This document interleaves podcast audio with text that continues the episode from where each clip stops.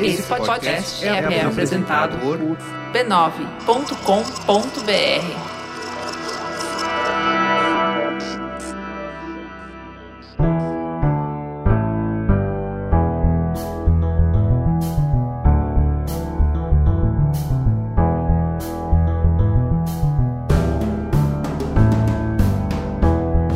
Mamileiros e mamiletes, bem-vindos ao nosso espaço de diálogo de peito aberto. Eu sou a Cris Bartz. Eu sou a Juva Lauer e hoje vou levar vocês comigo para o Carnaval de Salvador. Vamos juntos? Vamos muito, porque tem ouvinte nos encontrando nas ruas, Cris. Quem que te encontrou? Menina, tava eu disfarçada de Cris Bartz no bar Bandeira Bandeira quando eu recebi um abraço muito apertado da Beatriz Brasil, que estava empolgadaça de me encontrar ali naquele momento totalmente aleatório. Beatriz, um beijo, foi muito legal te encontrar. E você, Ju, em Salvador, alguém te reconheceu? Sim, assim que eu aterrisei em Salvador, eu fui direto, só deixei a mala no apartamento e fui direto para um bloquinho que ia terminar com um banho de mar fantasiado, coisa mais delícia. E recebi um momento Faustão inesperado, Adriele. Um beijo, Adriele, muito obrigada. Gente, eu tô encontrando os mamileiros em situação de carnaval. Eu abraço, beijo, tiro foto uhum. e esqueço de anotar o nome, tá? Mas cobrem, cobrem que eu anote no celular. Sabe onde tá o celular mais, né? Nem assim, eu, eu nem sei o que estamos fazendo aqui neste momento. Estamos todos flutuando. Mas o beijo fica aí, certo? É, beijo para todo mundo que me encontrou no carnaval e pediu o um momento Faustão e não me viu anotar, tá? Um beijo, gente. Nas próximas, cobrem que eu anote. ah, que bom você chegou. Bem-vindo a Salvador, coração do Brasil. Do Brasil, vai conhecer a cidade de luz e prazer, correndo atrás do trio. Balação. Vai compreender que o baiano é um povo a mais de mil. Que ele tem Deus no seu coração e o diabo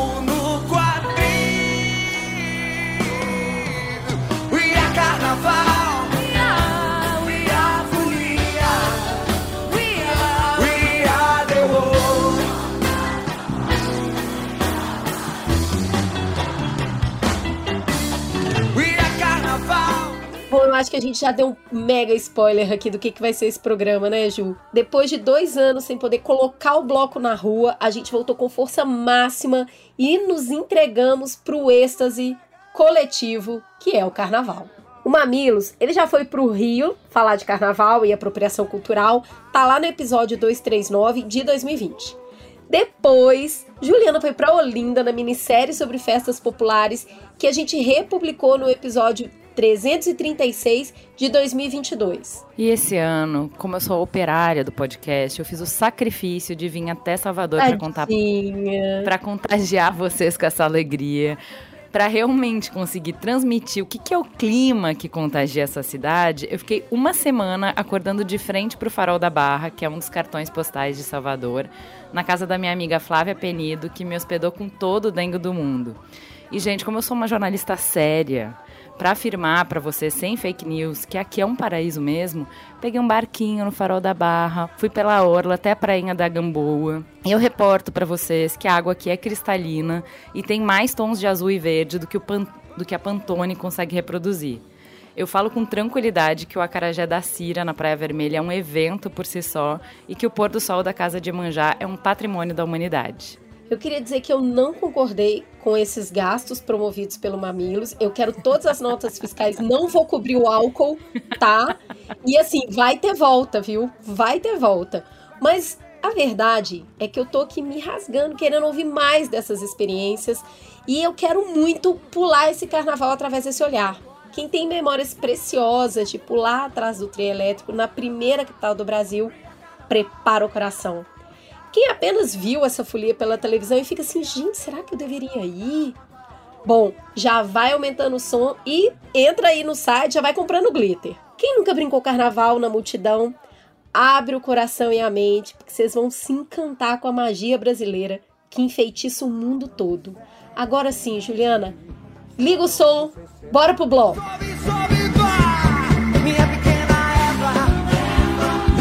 Nosso amor na última sonave. Além do infinito eu vou voar. Sozinho com você.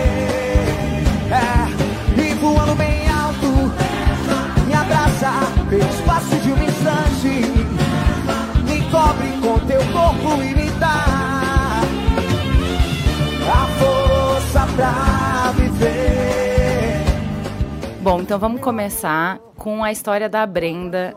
Vem, Brenda, conta pra gente um pouco do que, que é o Carnaval de Salvador. Fala pessoal, meu nome é Brenda, tenho 26 anos, sou desenvolvedora de sistemas e nasci e cresci em Salvador, mais precisamente no bairro do Nordeste de Amaralena, o qual tem seu próprio carnaval dentro do maior carnaval do mundo que é o Carnaval de Salvador. A minha relação com o carnaval vem muito antes de nascer. Eu já fui atrás de chiclete ainda na barriga da minha mãe. Meus pais amavam o carnaval. Todo ano eles iam e curtia praticamente todos os dias de festa. O carnaval é a festa que mais une a minha família, pois todo mundo é apaixonado.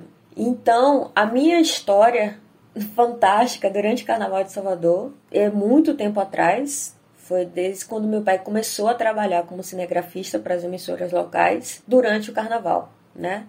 Ele aproveitava o momento para me levar, meu irmão e minha mãe também com ele. E a gente fazia do ponto de ônibus, perto do Teatro Castro Alves, o nosso camarote, né? Que ele trabalhava ali em cima.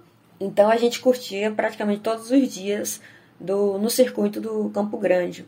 É, e era uma sensação indescritível. Eu até hoje eu consigo fechar os olhos e me ver durante a passagem dos filhos de Gandhi é, jogando alfazema e o, o, cheiro da avenida sendo trocado o cheiro de alfazema e aquele batuque característico dos filhos de Gandhi. Fora domingo de carnaval, segunda, quando a banda Eva passava, quando ainda era com Saulo, e ele tocando Minha Pequena Eva e a galera inteira pulando. Não tinha ninguém que ficava com o pé no chão. Todo mundo pulava, cantando junto com ele. Minha Pequena Eva, Eva, o nosso amor. Na última astronave, Eva. Fora isso, os hinos clássicos do carnaval, né? Que é Where Carnaval, Bem-vinda a Salvador, Coração do Brasil, do Brasil, vem você vai conhecer a cidade de luz e prazer, correndo atrás do trio. Então, tipo, as minhas músicas favoritas durante carnaval são as clássicas também, né? O Bel cantando com chiclete, seu famoso solinho ali na guitarra elétrica, que só ele sabe fazer, e levar multidões atrás. E ontem, no pré-carnaval da cidade, lá no Furdúncio, no dia 12 de fevereiro, eu voltei pra rua junto com meu irmão, depois de dois anos de pandemia, e foi surreal ver a energia do povo depois de dois anos, aquela sensação de que estamos vivos e o carnaval voltou. Era incrível. Eu fiquei toda arrepiada quando começou a, a tocar o É Carnaval eu juro para vocês, caiu uma lágrima e a gente curtiu bastante a, a noite toda. É uma sensação de que só quem curte a festa, só quem gosta mesmo de carnaval, entende. É, entende o que está se passando. Para muitas é só mais uma festa, uma loucura, tudo isso que eu estou dizendo, mas para quem gosta do carnaval, sabe a sensação de que é você ir do Campo Grande à Praça da Sé, da Barra Ondina, no sol quente, atrás de um, de um caminhão de som, tocando ali muitas vezes a mesma música, várias vezes por duas, três, seis horas. É surreal. E a energia da cidade fica indescritível. É aquele momento que a gente só quer que aquela fantasia fosse eterna e, e vive por aqueles agora quase um mês de festa, né? Mas antes era sete dias.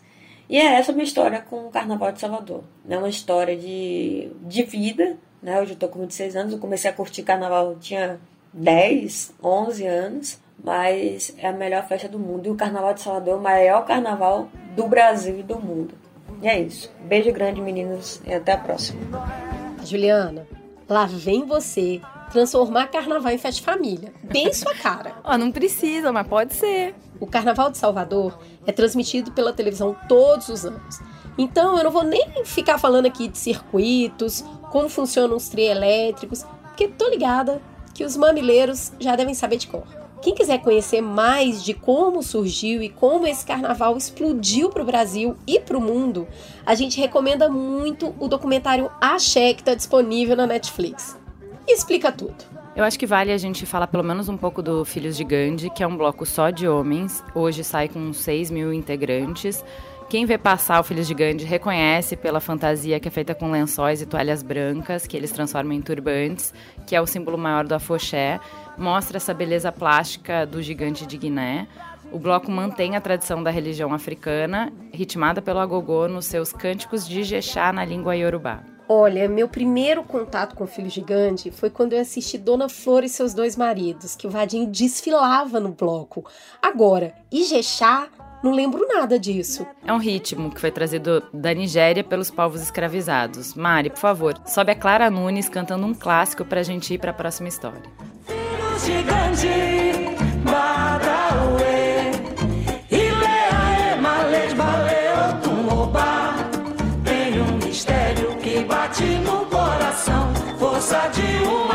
canção que tem o dom de encantar.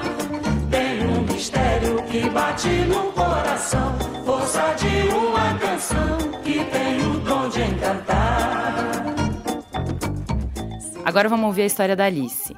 Eu sou a Alice, tenho 40 anos, sou servidora pública e sou moradora de Salvador. Eu sou nordestina, mas não sou da Bahia, sou paraibana. E a minha história com Salvador é uma história incrivelmente linda. Eu comecei a vir para Salvador é, quando eu ainda estava na faculdade. Eu já me sentia muito bem aqui, incrivelmente à vontade.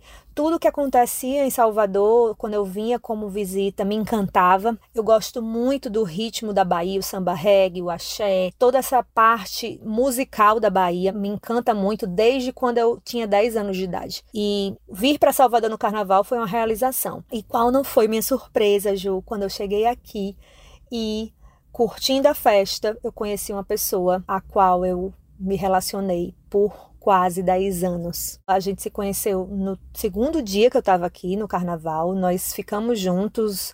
É, foi assim uma experiência incrível ser conduzida por uma pessoa da cidade pelo carnaval.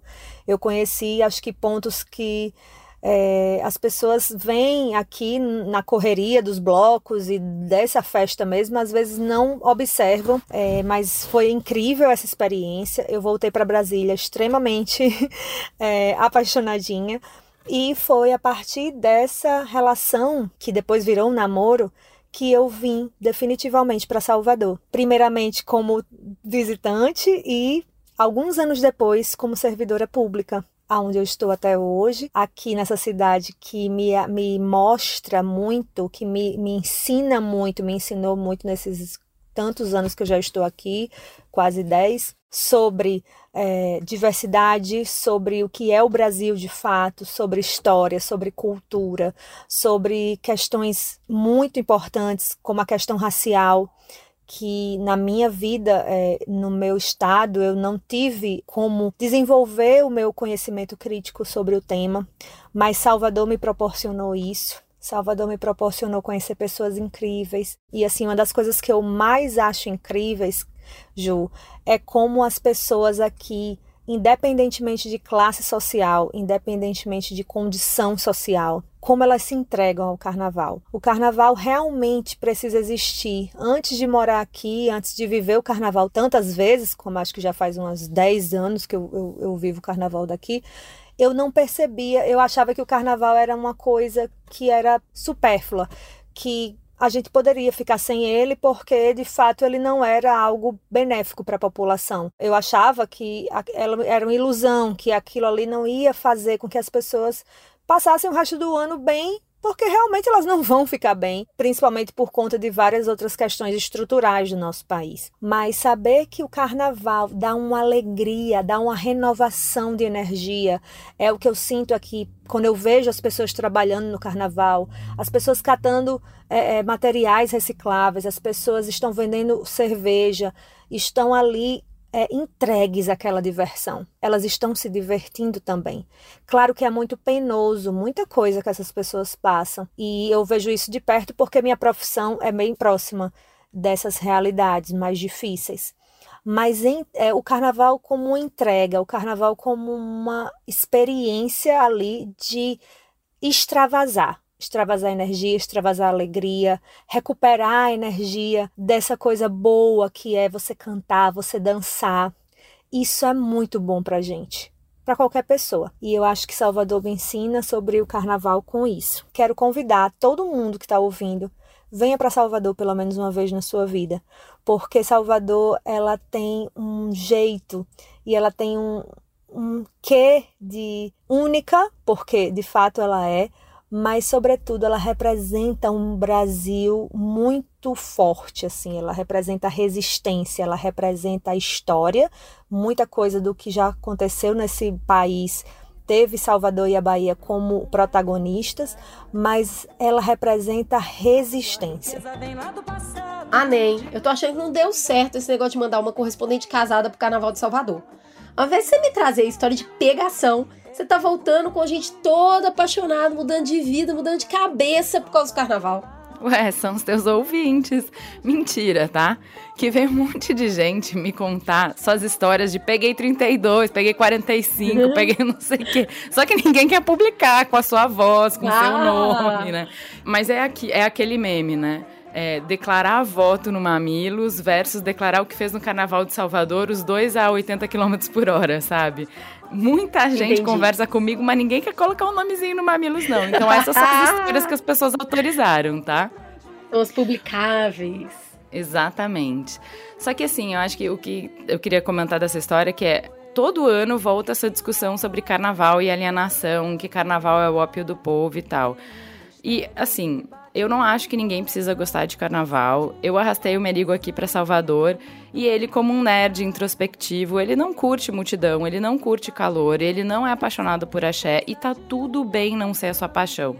Eu só acho que a gente não precisa ser apaixonado para reconhecer o valor do carnaval. A gente poderia aqui falar de como gera renda, de como a economia criativa poderia ser a maior força do nosso PIB. A gente tem um potencial infinito para isso, mas hoje eu nem quero, nesse programa eu nem quero fazer isso. Eu fico com a reflexão da Alice mesmo, de que essa alegria alimenta a alma de quem mais precisa. E no fundo todo mundo precisa de um pouco de alegria para ter alguma energia, né? Se você fala para pessoa que se divertir uma é uma alienação, sendo que aquilo é energia vital, pô, tá desmerecendo muito mesmo. Alô? Tudo bem? Aham. Uhum. Tá pensando que eu sou o quê?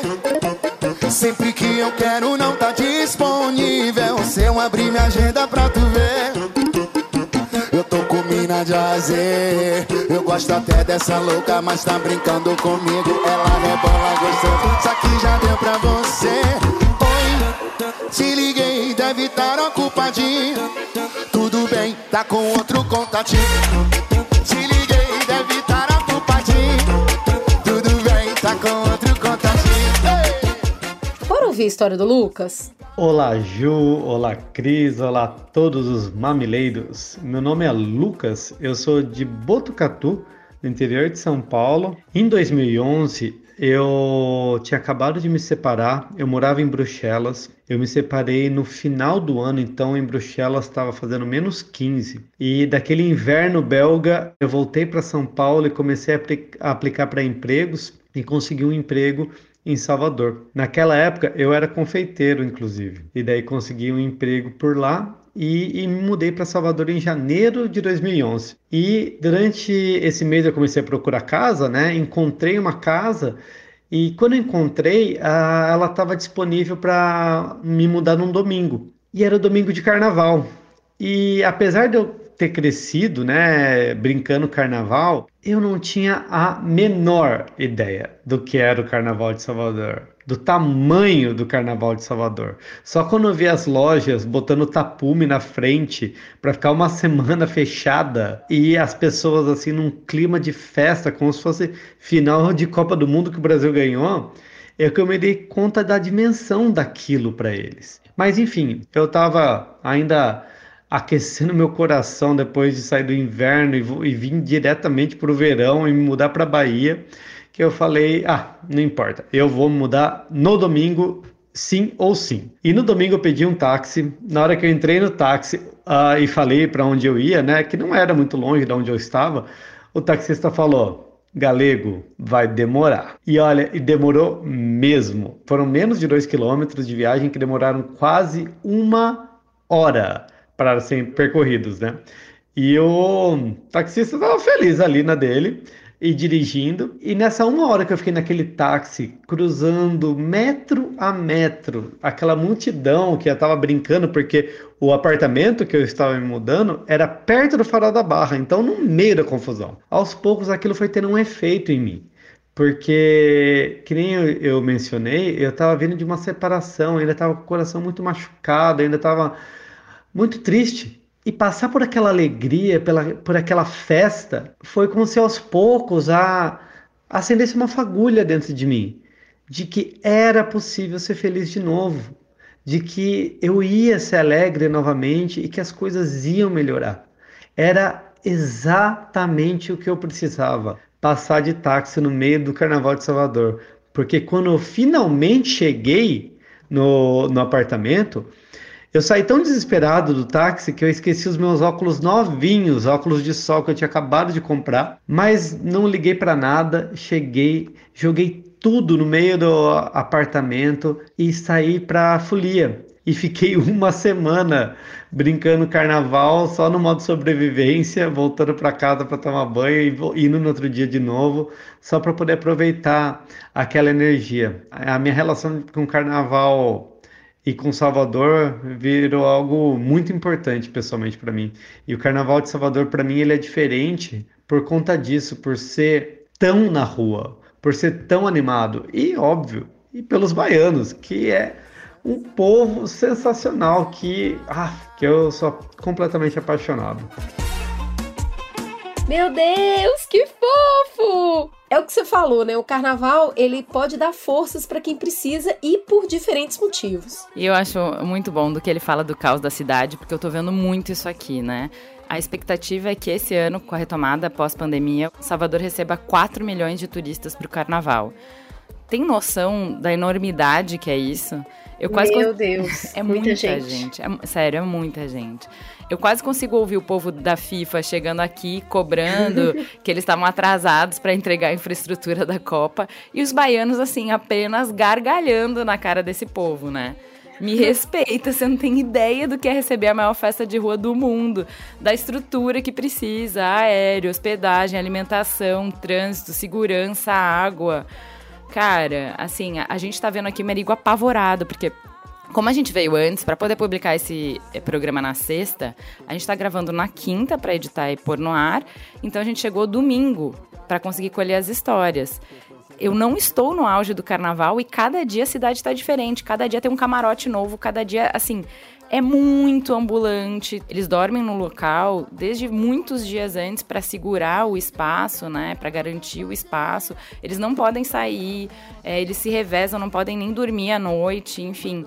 É uma estrutura monstruosa, a quantidade de bebida que chega, as estruturas que montam, é enorme, assim. Acho que é olhar a operação de carnaval que é uma operação de estrutura grande, de economia grande, faz a gente sacudir um pouco essa síndrome de vira-lata, sabe? O planejamento e organização que a gente tem para essa festa mostra que a gente é muito competente, a gente é bom no que a gente faz. A gente fica surtado com o Super Bowl, né? Que é aquele show ali que acontece no meio do intervalo, que monta, desmonta tudo e canta aquela música.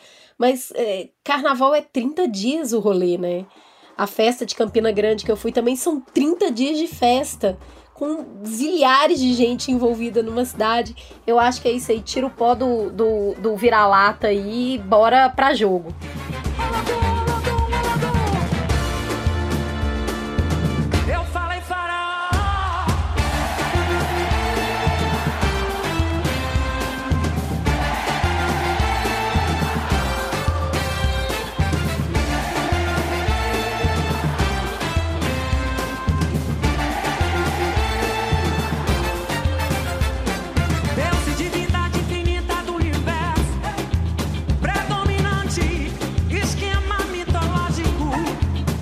Agora, a gente ouve a história da Mariana.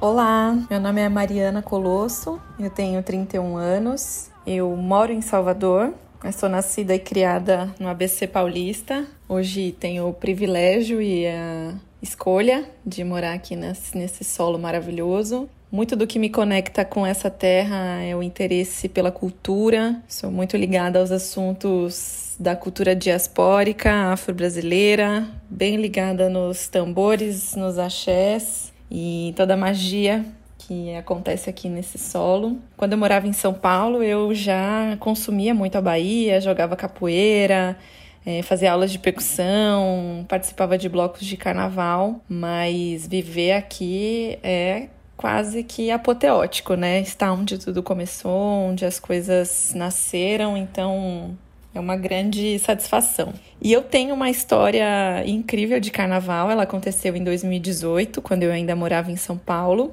Eu estava recém terminada de um relacionamento de quase 10 anos. E aí falei: vou realizar o meu sonho, vou barbarizar no Carnaval de Salvador. É, antes de comprar as passagens, eu entrei em contato com uma amiga minha que morava aqui em Salvador. E falei para ela, amiga, posso ficar na sua casa? Ela falou, demorou, só vem. E aí lá fui eu, comprei a passagem, ela me acolheu, né, com um grupo de amigos dela com quem ela estava planejando brincar o carnaval. E aí é, a gente foi se comunicando e ao chegar mais perto da data, né, tipo assim, um mês antes, eu mandei mensagens super empolgadas, tipo, uhul, falta um mês. E ela me dava uns gelos, assim, me deixava meio sem resposta, e eu comecei a ficar é, preocupada com esses, é, esses sumiços dela, né? comecei a suspeitar que algo não ia dar certo e realmente não deu. Na quarta-feira, antes do carnaval, ela me mandou uma mensagem falando que teve um problema familiar, que é, eu não poderia ficar na casa dela e tampouco ela ia curtir o carnaval. E aí tava eu sentada tomando café com a minha colega, com quem eu dividia apartamento. E aí, de repente, meu mundo caiu, né? Não tinha mais para onde ir, não tinha mais o grupo com quem eu ia brincar o carnaval só tinha uma passagem, pouco conhecimento sobre o que ia se passar de fato no carnaval, já que eu ia só entrar na programação dos locais, não tinha nenhum abadá, nada comprado. Olhei para minha amiga Fabi e falei: fudeu, né? Lascou, vou ter que. Talvez o melhor seja eu cancelar a passagem. Ela falou: não, Mari, peraí. Pegou o celular, ligou pro pai dela. Falou: oi, pai, tudo bem? Então, eu tô aqui com a Mari. Ela mora aqui comigo e ela, ela vai para Salvador na sexta-feira e ela ia ficar num lugar que acabou não dando certo. É, o seu apartamento tá vago, pai? Ah, tá. E ela pode ir? Ah, legal. Então você pode passar aqui em casa e trazer a chave? Claro, claro, eu peço sim para ela trazer as correspondências. E nisso eu incrédula do outro lado, falando: como assim? Um apartamento em Salvador vazio, posso ir? Ela falou: pode, Mari. Meu pai vem trazer as chaves aqui.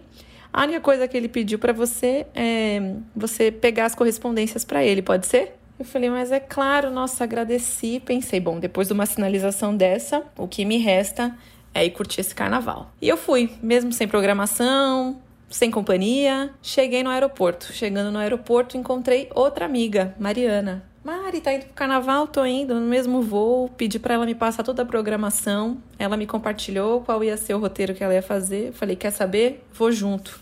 Comprei os abadás no aeroporto e aproveitei e mandei uma mensagem para um contatinho meu.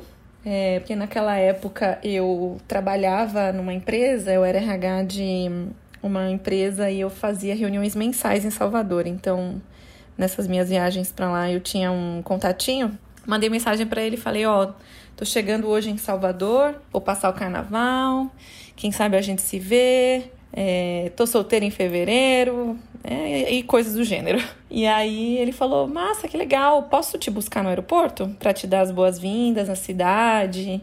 De repente eu até te levo no apartamento que você vai ficar. Eu falei, ó, oh, aceito a gentileza, obrigada. Pois bem, pousei em Salvador, lá estava ele, me buscou no aeroporto, falou, Mari, você não quer dormir em casa hoje? E aí amanhã eu te levo com mais calma. Eu cheguei tarde da noite, lá para as duas da manhã. Amanhã eu te levo com calma para o seu apartamento. Você topa? Eu falei, por mim, pode ser. Sei que, minha gente, cheguei na casa do cara, fui tratada como uma rainha, café da manhã da cama, amorzinho, aquele dengo todo. E ele me fez a proposta: Mari, você não quer ficar aqui em casa?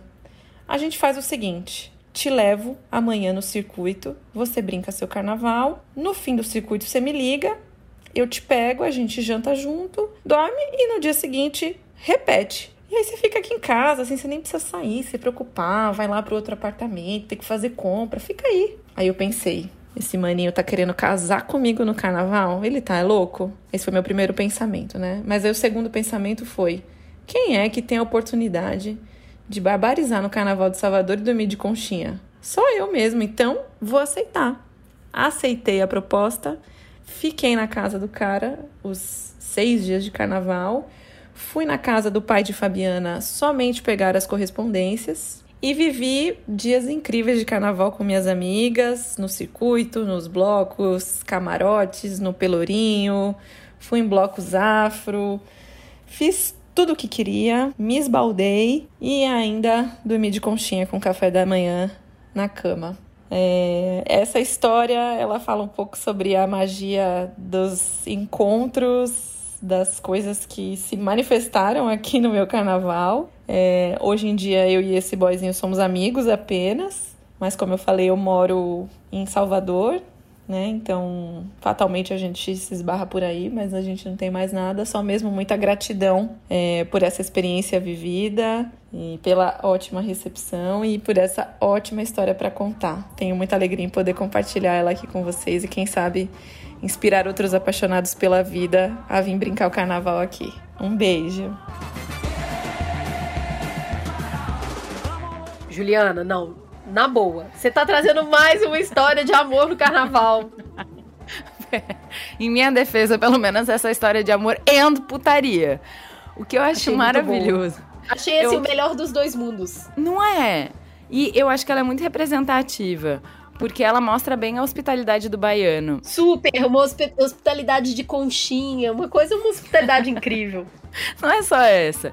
Uma amiga, só de ouvir falar da treta, acha uma casa para ela ficar. A outra, só de encontrar com ela, divide toda a programação, resolve o problema dela. O outro que mal conhecia ela, leva para casa, faz café na cama. E é isso mesmo que eu tô vivendo aqui, sabe? É, por isso que eu vou quero trazer a história do Duda, porque a Maíra, que viajou comigo pro Sírio de Nazaré, sabendo que eu tava procurando personagem, só me mandou o contato do Duda. Sem nem me conhecer, ele me recebeu na casa dele com muito carinho para ter esse papo. Isso é Bahia, minha gente. E olha, ele não só recebeu ela, como a conversa foi feita com um pôr do sol tão maravilhoso ao fundo que parecia uma brincadeira. Olha, Ju, depois publica a imagem e marca lá pra galera ver no Instagram, porque vale a pena. Tire as construções da minha praia. Não consigo respirar. As meninas de mini saia não conseguem respirar. Especulação imobiliária e o petróleo em alto mar. Subiu o prédio, eu ouço vaia. Eu faço figa pra essa vida tão sofrida. Terminado sucedida. Luz do sol é minha amiga, luz da lua é minha instiga. Me diga você, me diga o que é que sara a tua ferida. Me diga você, me diga. Lucro. Máquina de louco. Bora ouvir a história do Duda. Duda de Amba. Eu nasci na Cidade Baixa, no Hospital da Sagrada Família, que fica literalmente em frente à igreja do Senhor do Bonfim. Tive a minha primeira experiência de vida como morador da Cidade Baixa. Quando me perguntam de onde eu sou, eu falo assim, eu sou tão soteropolitano que o meu RG começa com o código de área, o prefixo Salvador, que é 071. E me considero realmente, na fila do pão, um privilegiado porque gosto da história, da minha história, que se confunde com a história do meu país a minha história de carnaval é a minha história de vida desde sempre. Eu cresço num ambiente onde os meus pais curtiam muito e principalmente o meu pai tinha aquela cultura né, dos amigos se reunirem, só os homens alugarem um apartamento na Avenida 7 e lá ter um quarto onde ficava sendo paraíso para mim adolescente com meus amigos, que era um quarto onde ficavam todos os as fantasias, abadás, ingressos para curtir a festa. E a gente já saía curtindo a festa, porque a rua é a festa. Eu acabo virando um carnavalesco nato, curioso, e que vou para todos os lugares dos circuitos novos de carnaval e curto os artistas e compro os discos, passo o resto do ano naquela vibe até chegar a época do próximo carnaval para a gente curtir. Neste momento eu cresço mais um pouco, vou para a faculdade e na faculdade eu formo uma banda de reggae, de amba, que é uma das bandas que revoluciona a música reggae no sentido de levar essa musicalidade para uma outra esfera da cidade economicamente e começo a ter a felicidade que para mim é o primeiro marco assim de, de um fulião que agora começa a realizar o sonho dele. Eu fui convidado por Márcia Freire para cantar com ela no trio elétrico, já com a minha banda. De lá para cá, a carreira foi se estabelecendo e ontem eu tive uma segunda melhor experiência de pedir a minha produtora para ligar a luz do luminário do nome da minha banda e eu avistei aqui de longe, do nono andar aqui, e avistei o trio vindo e disse: agora eu vou descer para cantar naquele trio. Esse que sou eu esse Duda de Amba, que é o, Eduardo, filho do Antônio Carlos e da Dona Lucinha, ele é o fulião que virou um fulião mais do que fulião, que virou um fulião que diverte fulião. O que, que o Carnaval de Salvador tem? O Carnaval de Salvador, eu podia dizer que tem tudo, mas tem tudo mesmo. E você pode, conhecendo um pouco rápido da pessoa e dos gostos da pessoa, apresentar a ela o que é o desejo dela. Você pode enfeitar os olhos e a mente dessa pessoa você pode dar uma, apenas visualmente, né, de um ponto do alto, vendo o filho de Gandhi passar, o Olodum passar, o Ileaê passar, as origens. Muitas pessoas vêm ao Carnaval de Salvador, chegam aqui com a impressão de ver uma coisa ou outra, uma violência, uma agonia, só vou ficar no camarote. Mas quando elas se deparam com as verdadeiras e originais, originais expressões culturais que, que forjaram essa festa, elas têm uma opinião, já mudam o nome de primeira. Uma das coisas que eu gosto, que eu vejo assim, que eu fico muito feliz, é permitir que o amor flua de todas as formas. No beijo, no abraço coletivo dos amigos, em grupos diferentes de assim, socialmente diferentes se encontrando, sorrindo um para o outro. E aí, aí vem tudo que a pessoa tem que estar preparada, porque é cheiro de churrasquinho, mas também é cheiro de xixi, sabe? E são coisas que você tá com fome e, ao mesmo tempo você fala, porra, e esse cheiro. E são duas condições humanas, assim, que você necessárias, básicas e que todo mundo tem que usar ali naqueles tantos milhões de pessoas. E é um lugar de uma festa tão democrática como você falou, eu tenho essa oportunidade, como eu estou falando, do trio elétrico. Só que ontem eu fui de trio elétrico, cantando e sendo o artista do trio elétrico da multidão, e o trio elétrico para no Fórum da Barra, eu desço e volto abraçando os fãs e tomando cerveja pela rua de trás chamada, que é o caminho que a gente volta encontrando amigos, com a família. Temos o exemplo aqui de Ivete, claro. A Ivete Sangalo não pode fazer isso, mas ela fez isso porque ela é também é carnavalesca, ela se vestiu num ano de palhaça, se disfarçou, ela e os amigos dela, e foi curtir. Porque o artista ele pode ter ser o mais bem sucedido de todos, ele pode até não ter o direito mais, porque o direito, o, o direito de, curtir, de curtir o carnaval, o sucesso ele tira. Uhum. Mas você se disfarça e vai. Você se disfarça e vai, porque não existe artista de carnaval sem curtir o carnaval.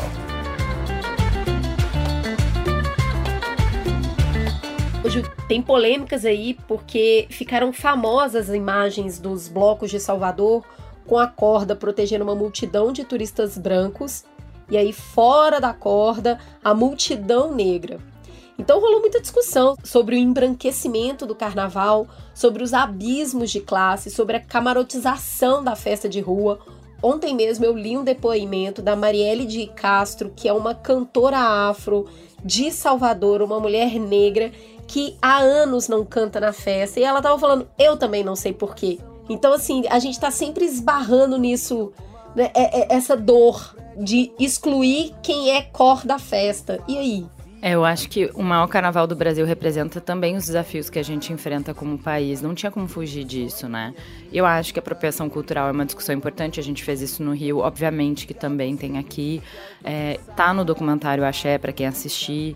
É, em todos os episódios da minissérie sobre festas populares, a gente falou da importância de, pelo menos em alguns dias do ano, a gente se encontrar sem ser mediado pela grana, por status, por tudo, todas as coisas que criam divisões artificiais entre a gente, né? A gente falou na minissérie bastante sobre quanto essas experiências coletivas são importantes para fortalecer o sentido de povo que a gente está precisando tanto de nação, né? É, eu acho que Salvador está no movimento de pêndulo, fazendo um retorno para isso agora, né? É, no meu ver, Salvador está caminhando porque eu vim em Parintins. Os dias do carnaval são dias de trampo. É muito importante para a cidade, gira muito economia, é o grande negócio deles. Os dias antes são do povo, de quem faz a festa curtir. E aí sim eu acho que é festa popular. Então, para mim, a Semana de Carnaval de Salvador é um produto cultural, assim como o Festival de Parintins, um produto fenomenal, gigantesco, épico, para a gente ter orgulho, para a gente fortalecer, investir nisso sim. Mas o carnaval, no seu sentido mais amplo, obviamente transborda esses dias. E aí é festa popular, sim. Como eu vim uma semana antes, né, eu tive o privilégio de participar das pipocas, que são os blocos sem corda. E a prefeitura está investindo isso mesmo nos dias do carnaval, de é, oferecer essas opções em que não, não tem isso, não tem camarote, não tem corda, não tem nada. É, a minha experiência foi no Baiana System. É, procurem vídeos na internet para ver. O que, que é aquilo Gente, lá, quando cara? a Ju me falou que tava lá, eu falei, que é não, não tô acreditando. Cara? Porque eu vi a foto e vídeo antes dela me contar que tinha ido. Conta só assim, qual foi a experiência, Juliana?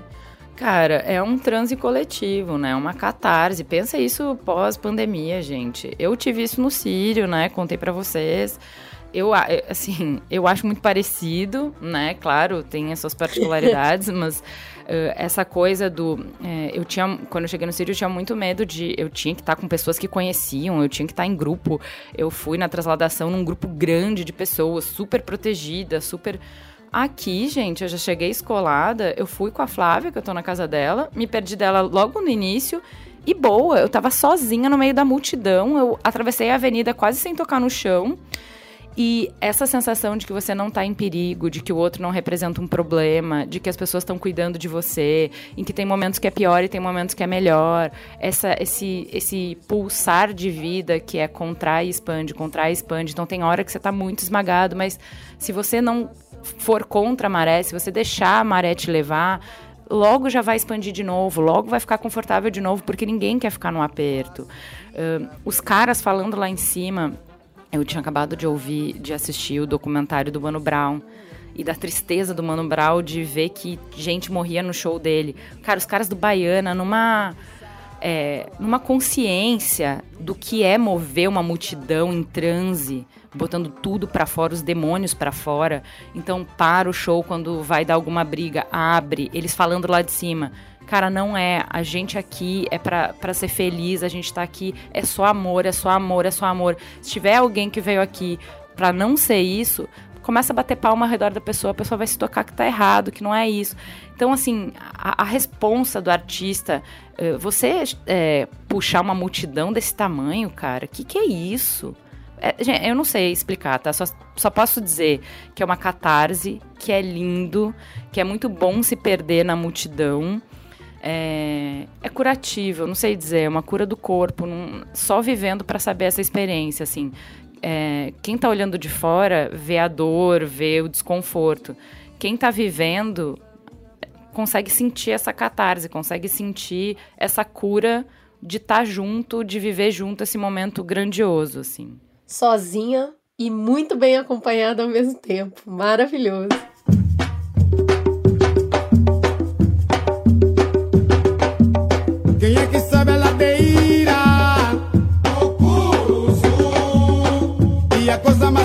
Linda de se ver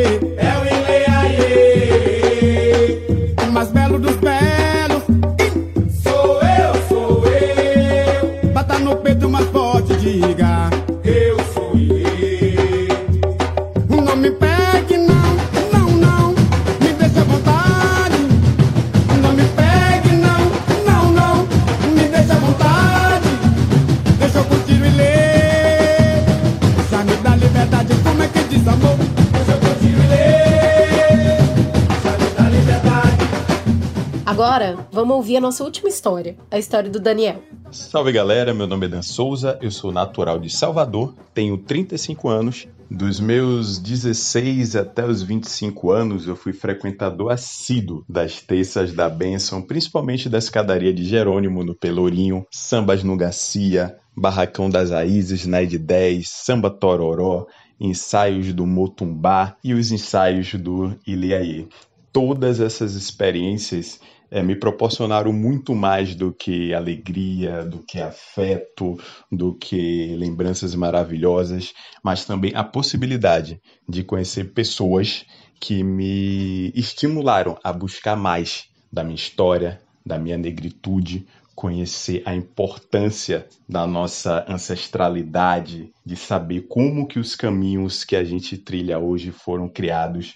Então esses espaços foram incríveis para minha formação como como homem, como como cidadão. Minha relação com o carnaval começa muito cedo, antes é dos 10 anos, eu tenho lembranças muito carinhosas de minha mãe me levando junto com minha irmã mais velha para aquelas arquibancadas públicas ali no, no Campo Grande, que era o circuito principal daquele momento, onde todas as grandes atrações passavam por lá, principalmente no, é no domingo, segunda, terça, tudo acontecia por lá. Então a gente ia muito cedo, porque como eram arquibancadas públicas, tinha que garantir o lugar e não podia se deslocar dali, senão você perdia aquele local privilegiado que a gente tinha conquistado, né? Então para isso, minha mãe já saía de casa com aquelas sacolas térmicas lotadas de sanduíche, de refrigerante, de água, de, de cerveja para ela, enfim. A gente chegava cedo e passava o dia inteiro ali e via todas, todas as principais atrações. Eu só passei a participar, realmente a sair, uh, quando eu já tinha uns 15 anos, que foi o primeiro ano que eu saí nas Muquiranas junto com o meu irmão, com meus primos, e aí eu fui criando uma paixão maior em, em ser fulhão em si, pular carnaval. O momento mais especial que eu vivi no carnaval começa a ser escrito, ou melhor, desenhado, adaptando a minha realidade, no ano de 2009, no Bloco Leia, quando eu vi pela primeira vez aquela que viria a ser a minha esposa. Se vocês estão achando que foi fácil assim, conto de fadas e que deu tudo certo logo de cara, não foi mesmo. Ela não me deu a mínima no bloco. Mas, persistente do jeito que eu sou, eu a procurei no Orkut, em uma comunidade do Ileaí que tinha mais de 60 mil pessoas. Eu fiquei horas vendo perfil por perfil até encontrá-la. Mandei um scrap, quem lembra do scrap?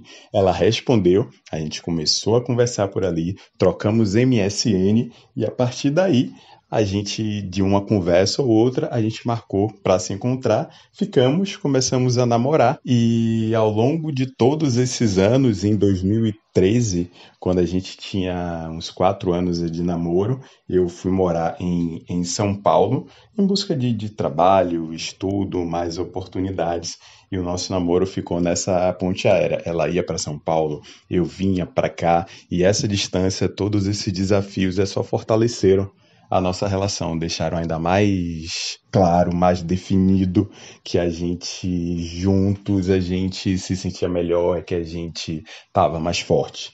E a partir daí começamos a falar de, é, de casamento no final de 2017 com mais é, recorrência, assim, é com mais segurança. E eu pensei, pô, minha preta merece um pedido de casamento daqueles de, de filme, é um pedido incrível. E aí eu já conhecia Val Bem-vindo, que é uma das produtoras do, do Iliaê, hoje é apresentadora também da, da Beleza Negra e de programas de, é, de TV. E falei com ela, pô, Val, quero pedir namorada em casamento no Ilê. Vai ser incrível porque a nossa história começou aqui, a gente viveu momentos incríveis e é perfeito. Essa no bloco, o Val se encantou logo de cara, mas eu tava pensando em pedir no chão. Aí Val falou, Dan, vai ser em cima do trio. Eu fiz assim, não tenho condições de dar conta disso em cima do trio. Eu pensei, vou olhar para baixo, vou gaguejar, vai ser uma confusão. Ela, não, você consegue. Eu me preparei por uns dois meses com essa ideia, pensando no texto certinho, e a gente foi articulando como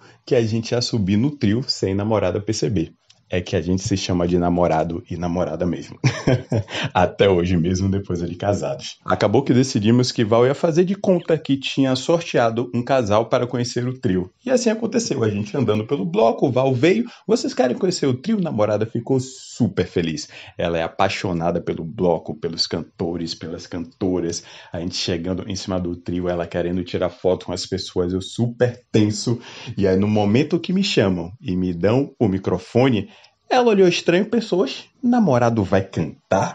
Eu olhei para baixo, pense num mar de gente, o povo preto todo dele olhando para cima, minha mão já começou a tremer, mas eu não. Vou focar na minha preta que vai dar tudo certo. E assim aconteceu. Eu consegui falar tudo que eu tinha treinado, que eu tinha programado, foi lindo e o melhor de tudo, ela disse sim e a onda de afeto que a gente recebe até hoje é incrível. Várias pessoas ainda reconhecem a gente, o casal Ilê, o casal do Ilê, e falam que foi uma inspiração, que foi lindo, é que choraram, porque foi uma demonstração de afeto entre, entre pessoas pretas em praça pública, e isso é muito importante para deixar mais escurecido, mais fortalecido que nós somos muito mais do que luta, do que resistência, que antes de tudo e acima de tudo nós somos amor. Essa é a nossa história de carnaval. Deixa eu curtir o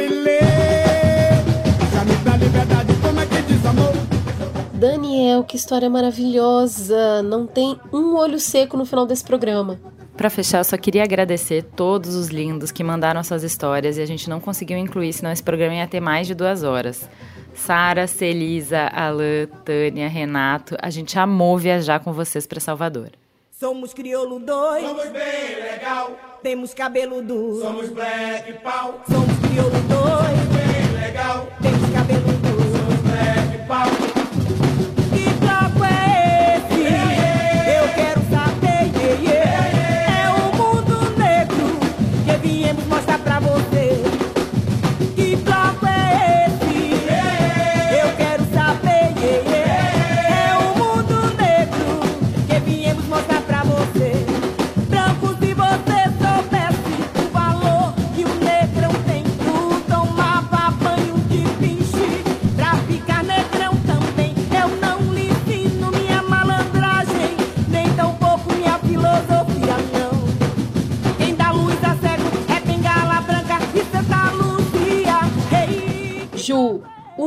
Muito obrigada desse programa. Primeiro tem que ir para você.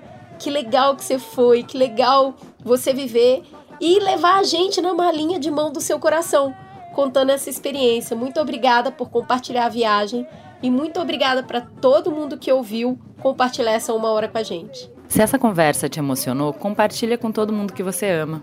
Vamos espalhar a alegria, a energia do carnaval para todo mundo. Até semana que vem Cheio de glitter ainda, né? Vocês sabem que isso não sai, né, gente? Pois é. Beijo! É um verdadeiro chame, chame, chame, gente. E a gente se completa enchendo de alegria a praça e o poeta. Ah, imagina só que loucura essa mistura. Alegria, alegria é o estado que chamamos.